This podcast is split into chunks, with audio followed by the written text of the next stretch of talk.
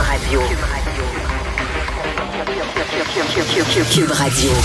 En direct à LCN. 45 on va rejoindre Richard Martineau à Cube Radio. Salut Richard. Ah, salut, je suis tellement fier de mon fils. J'ai un fils adolescent de 14 ans, puis hier, il a décidé de s'impliquer dans la lutte pour la protection de l'environnement. Il faisait pas grand-chose. Moi, des fois, je disais, écoute, là, pour le compost, puis le recyclage, puis tout ça, implique-toi un peu, va mener ça en bas, puis tout ça. Il s'impliquait pas. Mais hier, j'ai dit, écoute, il y a des militants écolos qui disent qu'on devrait prendre seulement qu'une douche par semaine pour protéger. Là, il a dit, papa, j'embarque. Là, il a décidé de s'impliquer. Ah, là, il dit, j'embarque là-dedans, moi. Puis il a appelé ses amis, puis ils veulent tout embarquer là-dedans. Puis il dit, papa, moi, je suis prêt d'aller jusqu'à une douche par deux semaines. Je suis fier de mon fils, vraiment. Puis il veut même partir le mois sans savon. Un mois de 31 jours, bien sûr, pas un mois de 30 jours. Là. Il veut prendre un mois de 30, puis il veut partir ça à l'école le mois sans savon. OK, pour protéger l'environnement. Je suis fier de mon fils. Fier de fiston. Quelle belle implication, Ben, c'est touchant. Tout à fait. c'est très touchant. Hey Richard, sur un- une note beaucoup plus euh, sérieuse, même tragique, Polytechnique, 33 ans, que ce 6 décembre n'a plus la même signification. Et on en Euh, On a parle. un devoir de mémoire. hein. On en parle, Jean-François. Pourquoi? Parce que c'est pas tout le monde qui connaît euh, Ouais. malheureusement ce qui s'est passé il y a 33 ans. On, on vise beaucoup Carey Price avec raison. Il est pas tout seul. Jean-François, il est pas tout Mm. Ouais. seul. Il y a des gens qui sont au Québec, tu leur parles du massacre de, de, de Polytechnique, ils savent pas euh, ce qui s'est passé à la mosquée de Québec. Ils s'en souviennent plus. Métropolis, ils ont aucune idée. Euh, Il y en a des gens, donc il faut rappeler, il y a 33 ans, 14 jeunes femmes qui ont été tuées parce qu'elles étaient des femmes. Et là, il y a des gens qui vont dire, oui, mais c'était il y a 33 ans. Euh, ça a changé. Je vous dis rien que en date d'aujourd'hui, il y a combien, il y a combien de féminicides au Québec depuis le début de l'année qu'il y a eu? 14. 14 femmes.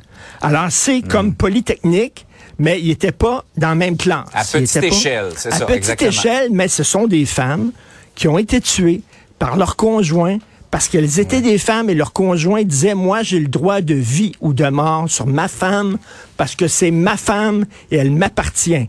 Je m'excuse, c'est un féminicide à petite échelle, mais c'est polytechnique. 14 femmes qui sont mortes. Exact. Et la misogynie, moi, aujourd'hui, il faut penser à ça.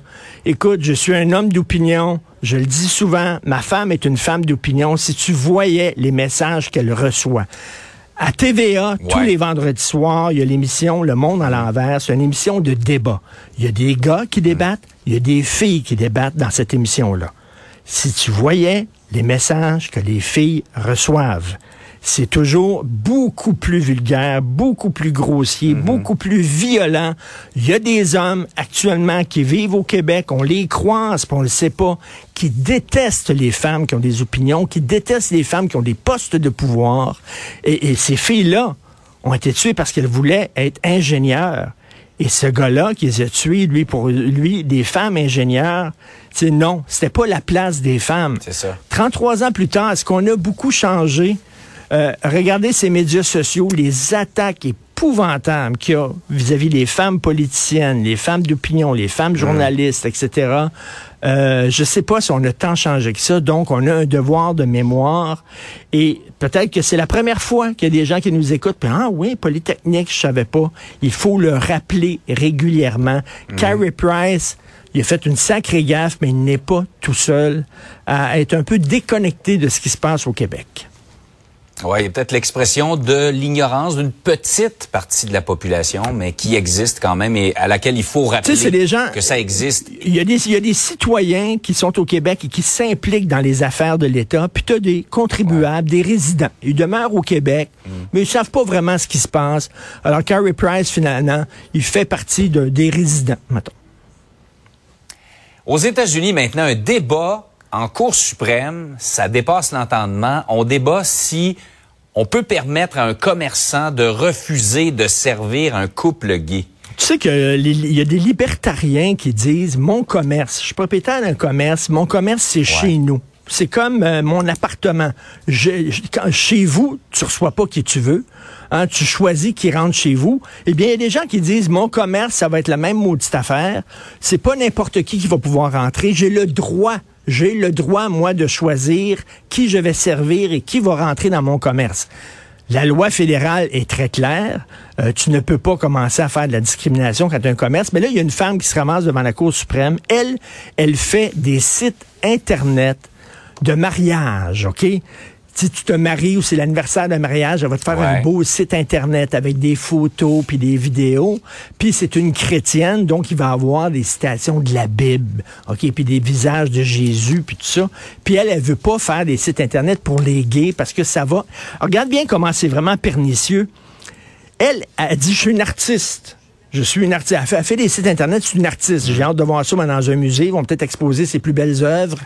Il me semble que j'aime sa période bleue, mais j'aime pas beaucoup sa période rose. En tout cas, bref, elle fait de l'art, elle, puis elle dit, on n'a pas le droit de me dire quoi faire dans mon art. On n'a pas le droit de m'obliger à dire, tu vas faire telle et telle chose. J'ai une liberté d'artiste, donc c'est... Et, et là, elle se rend devant la Cour suprême. La Cour suprême, elle est très républicaine, donc il y en a deux qui disent, ça n'a pas de bon sens. Euh, tu dois faire des sites Internet pour tout le monde. Tu commenceras pas à dire non les gays, puis après ça, ça va être quoi? Non les noirs, puis non les handicapés, puis tout ça, ça n'a pas de sens. Mais il y a six juges de la Cour suprême qui sont républicains, qui lui donnent raison. Alors, écoute ça, ça ouvre une porte, là. On regarde les États-Unis depuis quelque temps, puis on n'en revient pas ce qui se passe dans ce pays-là. -là, C'est-à-dire que peut-être qu'effectivement, maintenant, il y a des commerçants qui vont pouvoir choisir leur clientèle sur la base de leur religion, de leurs croyances, de leurs valeurs à eux. C'est en bas, là. C'est pas en Iran, c'est pas euh, aux Émirats arabes unis. C'est la plus grande démocratie de la planète qui est en train, après avoir criminalisé l'avortement, là, qui est en train euh, soudainement d'ouvrir la porte à la discrimination, un feu vert à la discrimination. C'est assez inquiétant quand même ce qui se passe là-bas. Comme si l'amour entre deux hommes ou deux femmes valait moins que l'amour entre un homme et une femme.